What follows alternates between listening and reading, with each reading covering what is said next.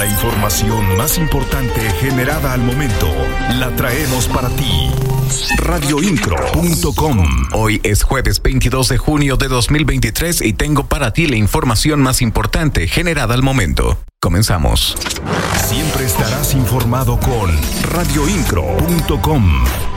Safran anuncia nueva inversión de 80 millones de dólares y 800 nuevos empleos. La inversión se destinará a la creación de una séptima planta que albergará un banco de ensayos de motores de avión y la expansión de dos plantas existentes. El gobernador del estado destacó las capacidades aeroespaciales de la región y los avances en programas educativos y desarrollo de proveedores locales. Las noticias de Querétaro están en radioincro.com. Querétaro sin caso de golpes de calor de acuerdo con la Secretaría de Salud.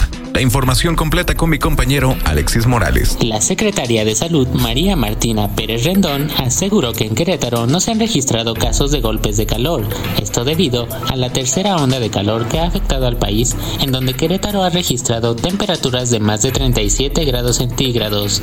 Atribuyó que esto se debe a que la ciudadanía ha mantenido las medidas preventivas durante esta temporada de calor. Este se hace trabajo cada año, cada año para eh, hacer promoción de prevención de diarreas, de, de, golpe de calor, de insolación.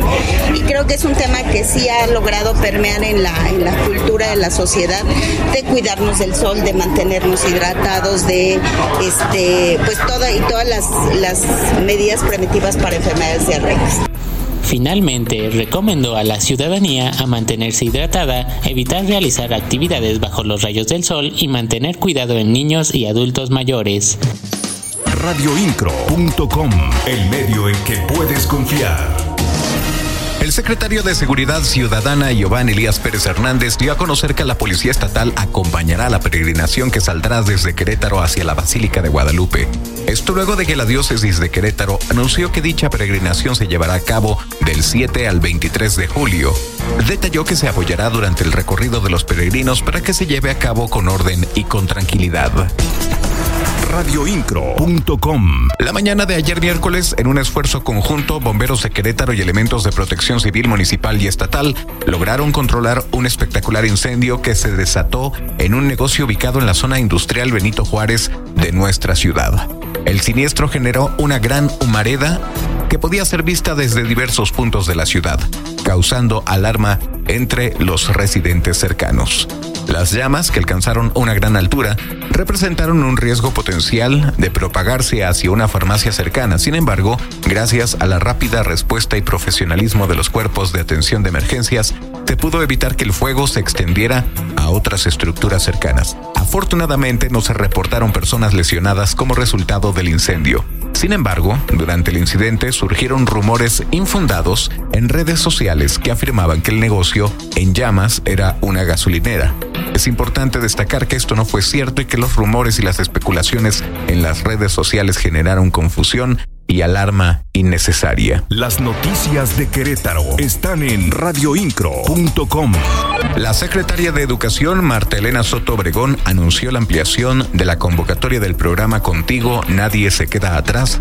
Ahora se beneficiarán 2.300 personas mayores de 18 años que no tienen estudios de bachillerato o que los tienen inconclusos y desean obtener el certificado de preparatoria de forma gratuita.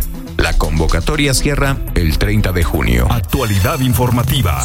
Radioincro.com. Gracias al trabajo coordinado entre el municipio de Querétaro y el gobierno del estado, la mañana del miércoles se llevó a cabo una mega jornada de servicios y salud del programa Jornadas Contigo en el Parque de San José el Alto, donde el presidente municipal Luis Nava en compañía de su esposa y presidenta del patronato Sistema Municipal DIF Araí Domínguez escuchó y atendió a las y los habitantes de la zona. A lo largo de esta jornada se acercaron poco más de 800 personas que realizaron algún trámite pendiente o que aprovecharon alguno de los múltiples servicios que les acercó el municipio de Querétaro.